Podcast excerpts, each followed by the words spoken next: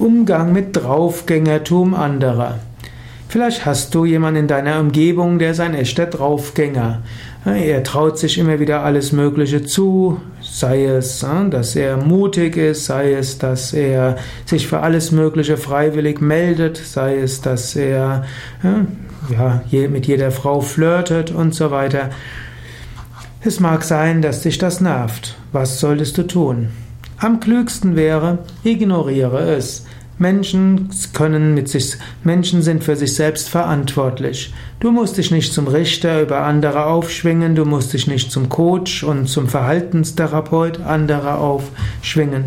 Es ist gut, dass es Draufgänger gibt, Menschen, die mutig sind, und es ist gut, dass es schüchternere Menschen gibt. Und auch wenn ein Mensch übermäßig viel flirtet mit anderen Frauen ja, oder mit Frauen, was geht es dich an? Halte dich zurück. Menschen sehen das. Erwachsene Menschen sind selbstverantwortlich.